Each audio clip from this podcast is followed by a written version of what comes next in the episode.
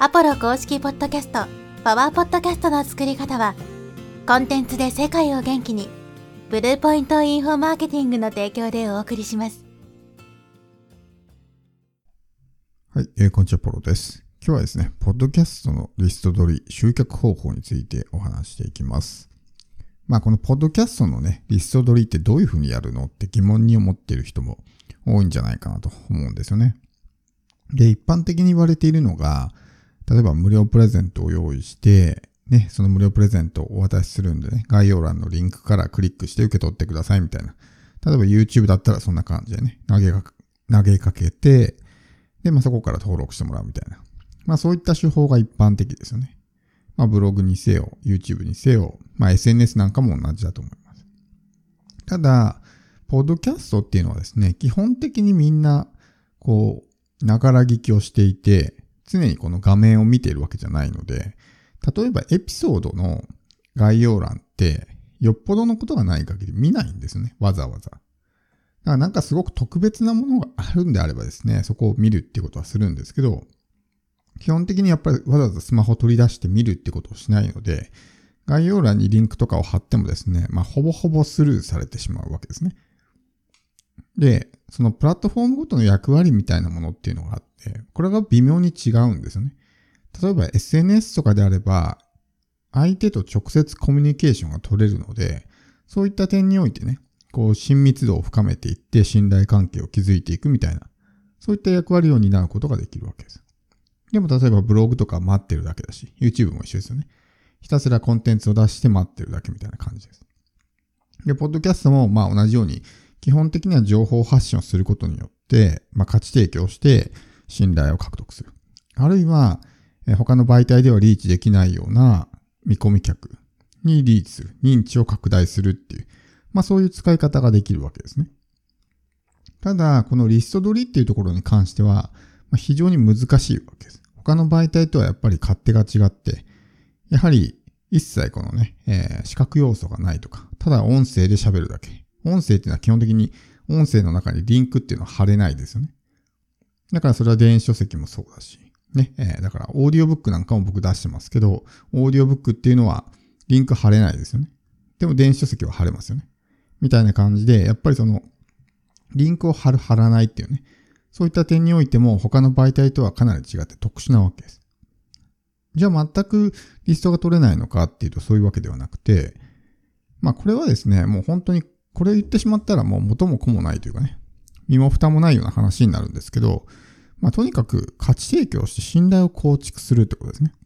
ポッドキャストをリスト取りとしての媒体として使うのではなく、まあ相手との関係づくりのための媒体として使うってことです。だから初めての見込み客に知ってもらうための媒体。あるいは、すでに聞いてくれているリスナーとより濃い信頼関係を築くための媒体。みたいな感じで使っていくわけですね。で、結果としてその中の一部の人が自分の、例えばメルマガとかに登録してくれると。まあそういったような感じなんですね。だからあくまでもこの集客リスト取りっていうのを目的として発信とするのではなく、基本的には相手とただ関係を作るためだけに発信をするみたいな。で、結果として一部の人がまあ登録してくれるみたいなことが起こるわけですね。僕はいろんな媒体で情報発信をしてるんですけども、ファンになりましたってね、言ってもらえるのはこのポッドキャストだけなんですね。まあすごく悲しいことではありますけど。でも、ポッドキャストも一人とか二人じゃなくて、ね、えー、四五人の人がそういうふうにわざわざ相手の方からね、えーいつも聞いていてファンになりましたって言ってくれるので、やっぱりそういうこう、関係性を築くのにはね、非常にいいわけですね。日常的にルーティンとして聞いてくれるし、基本的には自分の話だけを聞いてくれるみたいなことができますから、まあ、ファン化が非常にしやすいわけですね。でもそうやって相手の方からね、こうアクションを起こしてくれるっていうのはもうそれはかなり濃い信頼関係が築けていることだと思うんですよ。ってなると、これはもうほぼ集客できた、リスト取りできたも同然ですよね。放っておいても相手の方からメルマガとかに登録してくるわけだから。だからそれでいいんですね。ただひたすら相手がこう来てくれる、そのタイミングを待つみたいな。それまではこう信頼関係を築いていくっていうね、ことをするわけです。だから、従来の手法、ダイレクトレスポンスマーケティングとかだと、いかに早くね、その場で反応させるのかみたいな、まあそういった手法なんですけど、まあその手法っていうのはやっぱ年々こう通用しなくなってきて、やっぱり見込み客もそういったものにね、免疫ができてしまって反応しなくなったっていうのももちろんあるんですけど、そういうあまり関係性ができてない状態ですぐにリストを取ろうとすると、信頼関係がないわけですよね。だからメルマがすぐ解除されてしまったりとか、全然読んでもらえなかったりとか、話を聞いてもらえないわけですね。だから仮にメール送っても自分のこと全然信頼してくれてないわけだから、こっちの話が聞く耳を持ってもらえないわけですよ。だから商品の販売にもつながらないというわけですね。逆にこういうまあコンテンツマーケティング型、しっかりと関係性を築いて、信頼関係ができてから集客リスト取りをするっていうふうになると、もう相手との間には濃い信頼関係ができてるので、まあメルマガもね、ちゃんと読んでくれるしっていう、こっちの話も聞いてくれるしっていう状態が作れるわけですよ。だから今すぐに慌ててリストを取ろうとしなくてもいいんですね。相手のタイミングで来てもらうと。それまではひたすら、まあ、価値提供ですね。信頼構築のために情報を発信し続けるということです。これが、まあ、ポッドキャストの集客の本質というか、僕もずっとそういうスタイルでやってきて、でもやっぱりこのポッドキャストからかなりリストが取れてますし、それこそね、バックエンド商品を買ってくれるような、非常にですね、まあ、質の高い見込み客の、ね、人たちもたくさんいると。そういうようなプラットフォームがこのポッドキャストなんですね。これでもし僕が、毎回ね、エピソードのたびに、メルマガやってるんでこういうプレゼントあげますんで、登録してくださいって言ったら、なんかこう、ちょっと鬱陶しいと思うんですね。売り込み感が出るし。だから SNS なんかでもそうだと思うんですけど、投稿するたびにね、LINE 登録してくださいみたいな投稿があると、なんかちょっと、なんていうんですかね、売り込み集が出るというか、ちょっと嫌じゃないですか。まあそれに近いような感じなんで。やっぱりこう一方的に情報を提供する、価値を提供するというふうにすればですね、まあ全員はもちろん来ないですけど、一部のまあ濃い人が自ら自発的にこっちの方にね、リストに登録してくれるようになるということです。なので、まあ、これがポッドキャストのね、リスト取りのやり方というか、まあ、その辺ができたら苦労しないよって思うかもしれないですけど、もうこれしかないんですね、基本的には。もちろん、こう、煽ってみたいなこともね、できなくはないかもしれないけど、それってやっぱり長期的に考えるとうまくいかないから。でも、このポッドキャストのすごくいいところはですね、その、例えば自分のお客さんになってもらった時にですね、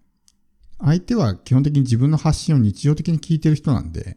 話が通りやすいんですよね。僕もやっぱりこう個別相談とかやってますけど、普段から僕のポッドキャストとか YouTube とかを見たり聞いたりしてる人の場合は話がすごいスムーズなんですね。こっちの考えとかも理解してくれてるし、アポロさんがあの YouTube で言ってたとかね、あのポッドキャストで言ってた、この件ですね、みたいな話になるから、こう話が通じやすいわけですよ。それは例えば自分のコンサル生になった時もそうですね。日常的に自分の発信を聞いてくれてるんで、いちいち説明をしなくてもいいわけですよ。でもそれが一切ないとゼロから説明しないといけないし、なかなか理解してもらえない。理解してもらうのが難しいってことになるんで、そういう、いざ自分のお客さんになった後のことを考えてもですね、やっぱりこう日常的に自分の発信を聞いておいてもらえるっていうのはすごく大きいんですね。ゼロからこういちいち説明しなくていい。もうある程度理解した状態でお客さんになってくれるっていうところがあるので、そういった点においてもすごくメリットがあるわけですね。なので、まあ、ポッドキャストね、どうやってリスト取ればいいんですかってね、えー、思う人もいるかもしれないですけど、まあ、リストを取ろうと考えないってことですね。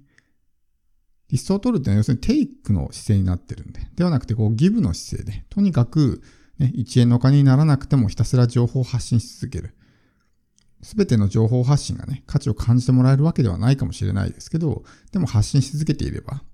例えば10回中 1, 個1回ぐらいはね、すごく相手の心が動くような質の高い発信ができるかもしれないですし、それを何回も何回も繰り返しているうちに、どんどん精度が上がってきてね、10回中3回とか5回とか、そういう発信ができるようになるわけですね。で、固定リスナーがついたらその人は、もう日常的にずっとね、自分の発信を聞いてくれるようになるんで、いずれメルマガに登録してくれたりとか、商品を買ってくれたりとか、そういう状況ができるわけですね。ビジネスはマラソンなんで、今この時点で全くね、自分に対して興味ない人も、1年後とかにね、すごい、なんていうか、VIP 顧客というか、になる可能性もあるわけですよ。今リスト登録しなくても、1年後にね、登録するとかってことは十分あり得るわけですね。そこまでひたすら続けていくというのがすごく大事で。まあ、価値の高い情報を発信して、なおかつ継続し続ける。もうこれしかないわけですね。なので小手先のテクニックでどうこうしようってあんまり考えないことです。そうするとやっぱり自分の価値も下がるしね。相手にもこう、それを見透かされて、相手が冷めてしまう可能性もあるんで。あまり強引にやらないっていうのが、ポッドキャストでね、集客するコツかなと思います。